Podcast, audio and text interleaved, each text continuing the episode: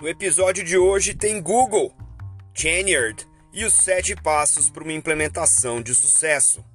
Eu sou Maurício Magaldi e esse é o Block Drops, o primeiro podcast em português sobre blockchain para negócios.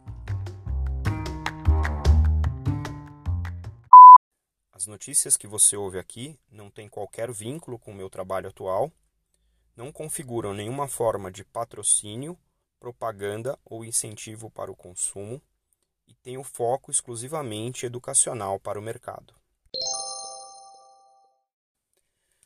Quem não conhece o Google, não é mesmo?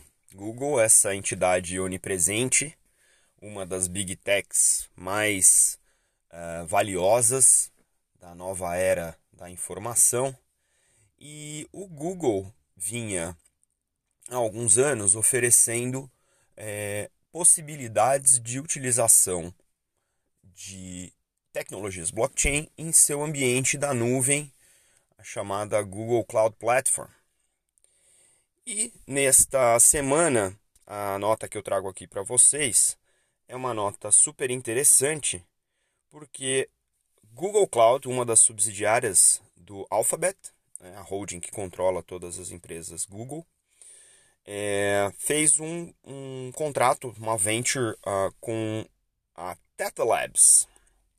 Theta Labs é uma empresa que tem uma tecnologia é, blockchain é, que já estava sendo uh, utilizada né, é, dentro do ambiente da Google. E é muito interessante que essa é uma abordagem diferente do Google Cloud. Ela não está simplesmente hospedando a tecnologia.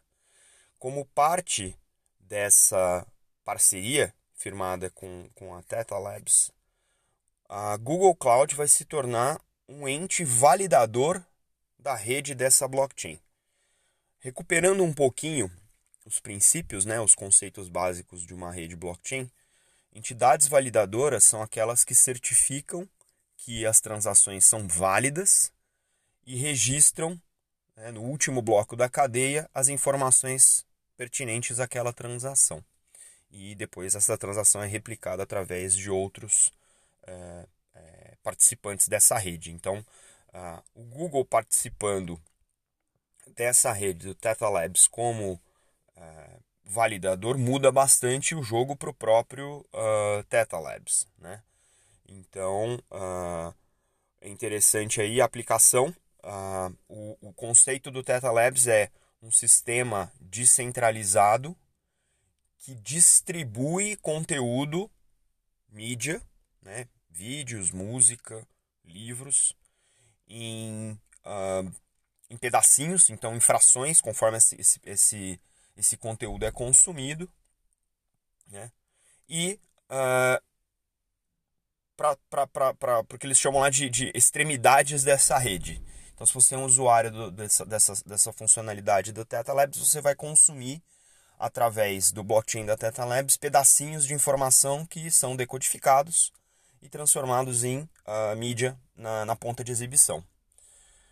O que é legal da sacada do Data Labs desse, desse, desse sistema de distribuição é que ele reconhece que as pessoas estão vendo as mesmas coisas. Então, ele ajuda a empacotar conteúdo de coisas que estão sendo assistidas simultaneamente e distribuir isso de uma única vez para pontos diferentes. Então, por regionais, por geografia, ele identifica o tipo de conteúdo que está uh, ah, sendo consumido. O que é mais louco nesse processo todo é que, obviamente, é, o Google sendo não só o conglomerado, né, onde a gente faz as nossas buscas, o Google também é provedor de plataforma de criação de conteúdo. Ou seja, existe uma sinergia entre produtos e serviços Google e essa tecnologia da Theta Labs neste sentido. Um outro aspecto que pode ser utilizado pelo Google nesse, nesse, nessa parceria são uh, os pagamentos que circulam nessa mesma rede blockchain. Eles têm um token chamado Gama, né, que pode ser usado para pagar uh, por microtransações fracionadas do vídeo. Então você não precisaria pagar por uh, consumir uh, metade do vídeo, ter que pagar tudo. Se você viu metade, você paga metade. Então, essa é uma outra é, maneira de, de, de atualizar os pagamentos na rede. E como vocês, utilizando isso, vão utilizar é, pacotes simultâneos de dados trafegando desse conteúdo, você pode emprestar a sua banda, né, a sua rede, a sua internet, a sua conexão que você não está usando para que a, a, a rede da Teta Labs utilize isso para transportar pacotes. Isso também abate do seu valor. É quase como se você estivesse alugando a sua garagem quando você está dirigindo o carro no trabalho. Muito interessante, uh, não só a solução da Teta Labs, mas também o que o Google viu nessa solução que pode compor com o seu ecossistema. A gente tem que ficar muito de olho nisso, porque isso realmente pode revolucionar não só as questões de blockchain, mas como as, a, a, o mercado de mídia vai passar a consumir e remunerar esse conteúdo. Nossa segunda nota de hoje é um caso de estudo bastante interessante num espaço uh, de problema onde existe uma questão muito parecida com aquela de know your customer da indústria financeira, né? de saber com quem você está lidando, com quem você está fazendo negócio, fazendo as suas transações.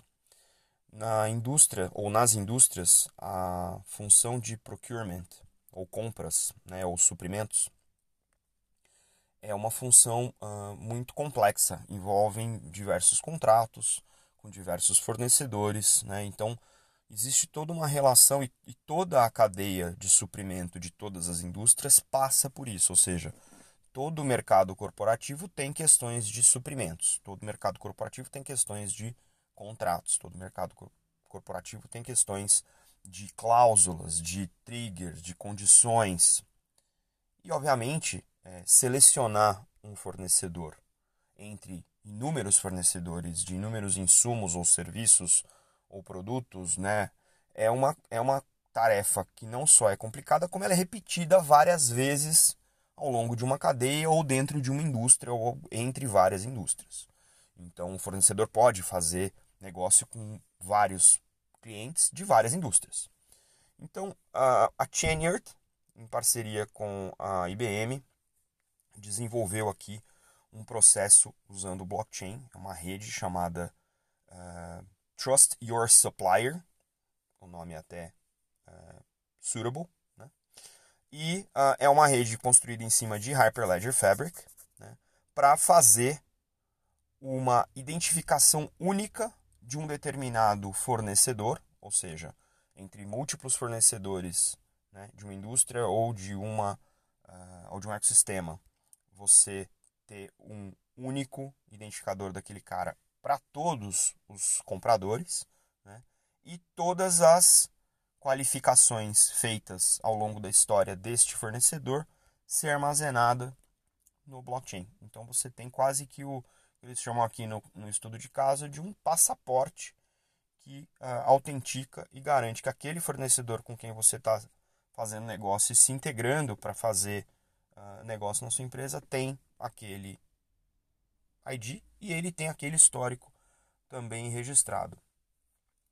A ideia aqui não só é garantir, né, minimizar risco, disposição a, fornecedores, mas também é, oferecer é, é, uma, uma rapidez na hora de você fazer o que a gente chama na indústria de onboarding daquele fornecedor. Né? É, quem já trabalhou com compras ou quem já trabalhou com vendas de serviço ou produto sabe que você passa por processos enormes de qualificação, então tem é, é, RFIs para qualificar o vendedor, você faz due diligence né, para auditar algumas questões do vendedor, você tem todo o processo de RFP, né, Request for Proposal, onde você está propondo um serviço, uma solução, um produto para aqueles clientes, para aquele cliente. O cliente tem que decidir entre vários fornecedores, várias soluções. Então, o processo é extenso, o processo é rebuscado, é um processo que requer é, controles, compliance, auditoria. Então, são processos que demoram bastante tempo. Então, em, em média, nas indústrias, segundo o caso de estudo, eles identificaram 60 dias de duração do processo de onboarding de fornecedores. Então, uh, nesse, nesse primeiro momento, acho que a partir de 2019, do final do ano, eles já integraram, através dessa solução Trust Your Supplier, é, membros como a Embev e a UPS, né, a firma de logística, que invariavelmente Embev, porque tem muitos fornecedores de matéria-prima e fornece para muitos é, para muitas redes, e a UPS porque fornece contratos, né, faz contratos de logística com uh, todas as empresas. Então, esse ciclo de 60 dias médio que eles identificaram caiu para 3 dias, ou seja, ao invés de onboardar um vendedor em 60 dias, você está onboardando em 3 dias. Né? E 50% do custo para verificar e manter um, a informação de um fornecedor. Então, para quem onboarda, diminuiu em tempo e custo. Para quem vende, obviamente, encurtou o ciclo de venda. Se você está selecionado como um fornecedor e está onboardado naquele uh, cliente, uh, uma vez feita a RFP, você obviamente já vai fazer aquela aquela venda uh, se você for selecionado sem muita complicação na hora de onboard. É, como alguém que trabalha no ambiente corporativo e como alguém que já fez contratos de venda e já fez contratos de aquisição, essa parece ser uma solução bastante razoável para você ter esses ciclos todos encurtados e ter um projeto, uma mudança, uma implementação final muito mais eficiente. Essa última nota de hoje ela é voltada para quem está querendo começar projetos de blockchain. Tá? Então eu vou uh, pincelar aqui uh, de um artigo que eu li, o link está na descrição.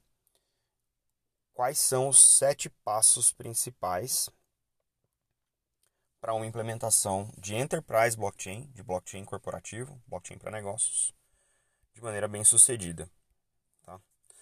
O, o autor é, é o John Devados e o link é do Cointelegraph, que tem excelentes publicações. E, e, ele endereça, enfim, tem todo um preâmbulo. Eu vou direto nos pontos para acelerar a adoção de Enterprise Blockchain. Tá? A primeira é incentivos. Blockchain é uma plataforma econômica. Eu já citei aqui inúmeras vezes no podcast que sem incentivo não tem rede.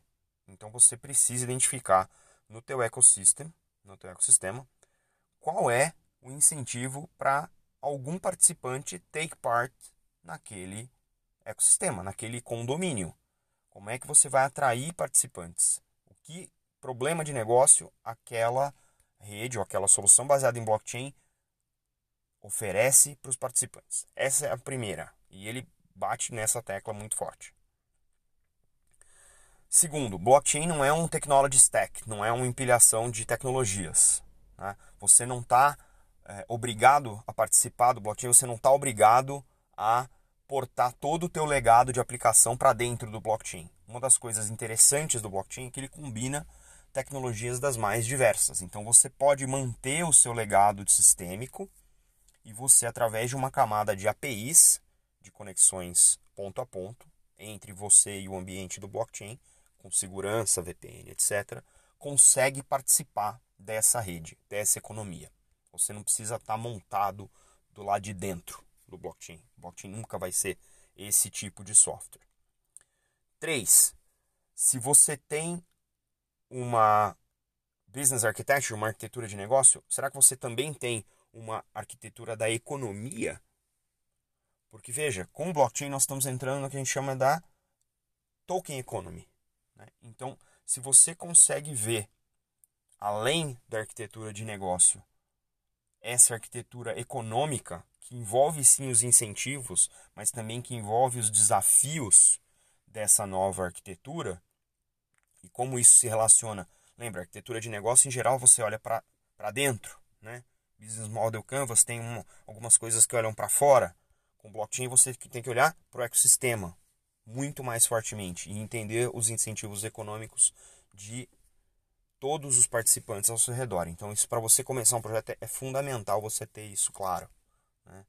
Além, ponto 4, né? Além de, de, de padrões de design que são já comuns né, na, na, na, na, nas implementações blockchain, qual é a taxonomia do seu token ou dos tokens que você vai utilizar é, nessa economia blockchain, nessa economia tokenizada? Né? Que tipos de tokens? Eles são tokens de serviço? Eles são tokens de propriedade? Eles combinam as duas coisas? Qual tipo de automação vai estar atrelada a esse token? Como é que, como é que a, a, a troca desse token gera valor, captura valor e devolve valor para os participantes? O Blockchain Academy tem um, um, webinar de 15 dias atrás, eu até citei aqui, é, sobre a taxonomia proposta para os tokens. Então acho interessante olhar. Adoção e gestão da mudança. Ponto 5. Será que o seu time de tecnologia entende teoria dos jogos? Lembra, a gente está lá, voltando lá. Primeiro, incentivo. Se todo mundo que está envolvido no projeto não tiver noção do que está at stake, né, do que está na mesa para ser é, capturado pelos participantes, será que eles vão tomar as decisões adequadas ao aplicar a tecnologia para aquele caso de negócio?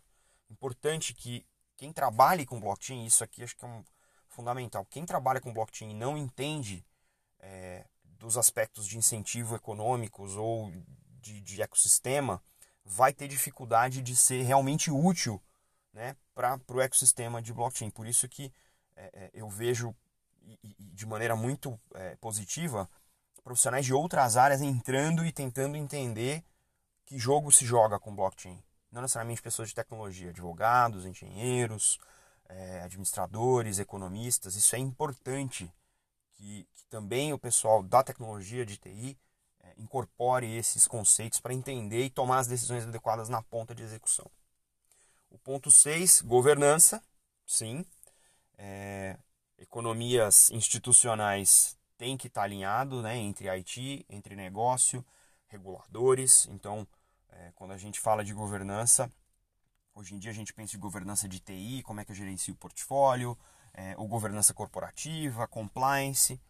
Blockchain traz uma nova camada de sofisticação, talvez de complexidade, mas definitivamente de, sofisticação, para que esses uh, fatores sejam levados em consideração justamente na hora de tomar uma decisão de qual é o próximo passo, como é que eu melhoro isso aqui, é, que novo token eu posso trazer para dentro para resolver uma camada nova de, de problemas ou criar novos modelos de negócio, já que eu resolvi um problema básico desse ecossistema. Então isso tudo tem que fazer parte da governança e a governança tem a ver com essa distribuição de poder também que acontece ao redor do blockchain. E ponto 7, tokenize as suas cadeias de valor. Então, o que ele fala é o seguinte: olha para o teu problema de negócio, resolve o teu problema de negócio com a tecnologia, com governança, etc mas não esquece de que se este problema de negócio está sendo resolvido, isso é um valor intrínseco que está sendo gerado pela rede. Tokeniza isso, faz isso virar um valor. Isso pode ser uma nova fonte de receita, isso pode ser um novo mercado secundário. Nem todos os problemas que estão sendo resolvidos vão gerar esse tipo de tokenização, mas é importante que ao resolver esses problemas básicos, você persiga essa visão da economia tokenizada porque é isso que vai transformar a maneira como a gente faz negócio e quando a gente começar a discutir muito em breve interoperabilidade, rede de redes e a facilidade de trocar token entre essas redes, a fluidez com que o valor vai fluir mesmo é, rapidamente entre as redes e entre os participantes vai aumentar muito rápido, gerando muito mais valor econômico no total. Então, interessantíssimo artigo, me estendi até demais aqui nesse quadro, acho importante capturar a essência desse artigo e se você realmente está afim de implementar a blockchain, entender essas implicações, entender esses desafios e se preparar adequadamente para eles.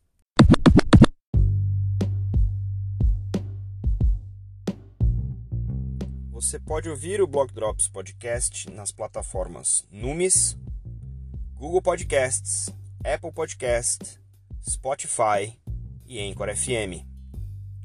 Entre em contato conosco através do e-mail blockdropspodcast.gmail.com, no Instagram blockdropspodcast e no Twitter, BlockDropsPod. Yay! O salve dessa semana vai para Cristina Deluca e Silvia Bassi, da newsletter The Shift. Elas me convidaram gentilmente para participar do podcast da newsletter, que está disponível no Spotify, vou deixar o link aqui também. A gente teve um papo muito legal sobre all things blockchain. Então, se você quer conhecer um pouquinho mais e entender do blockchain, eu recomendo esse episódio e recomendo também assinar a newsletter e assinar o podcast do The Shift, porque sempre tem muito conteúdo bom. Newsletter é diária, então vem muita coisa, dá para se alimentar bastante de conhecimento e informação daquilo que está acontecendo. A gente fica por aqui, por hoje é só.